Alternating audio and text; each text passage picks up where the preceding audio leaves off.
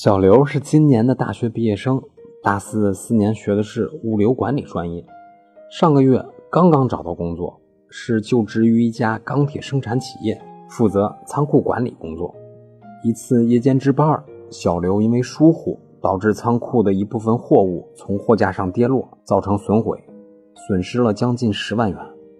小刘今年才刚上班，工资每个月才发三千多。现在公司要从小刘的工资中每个月扣五百块钱来抵偿公司的损失。小刘说自己的工资才这么点儿，现在又要扣除一部分，这合法吗？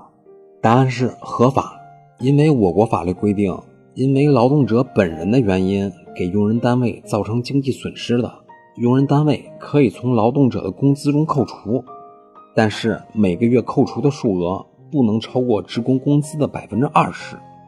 小刘这每个月扣除五百元钱就没有超出百分之二十的范围，所以可以扣除。另外，不管怎样扣除，除了扣款的数额不能超过职工工资的百分之二十，而且最终发到职工手里的工资也不能低于当地的最低工资标准。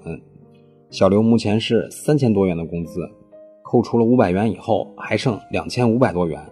还是高于当地的最低工资标准的，所以公司的这个扣工资的行为是没有问题的，只是公司要书面告知职工扣除的原因和数额，否则一生气也不吭就扣工资，这个是不合适的。现在小刘又追问，那么我干脆不干了，看看公司能把我怎么样？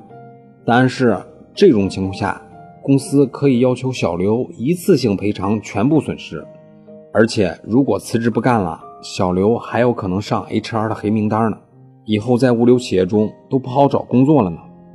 所以，如果工作中犯了错误，最好是能够积极改错，积极承担责任。选择逃避离职可不划算。那么，以上就是今天的音频，供您参考。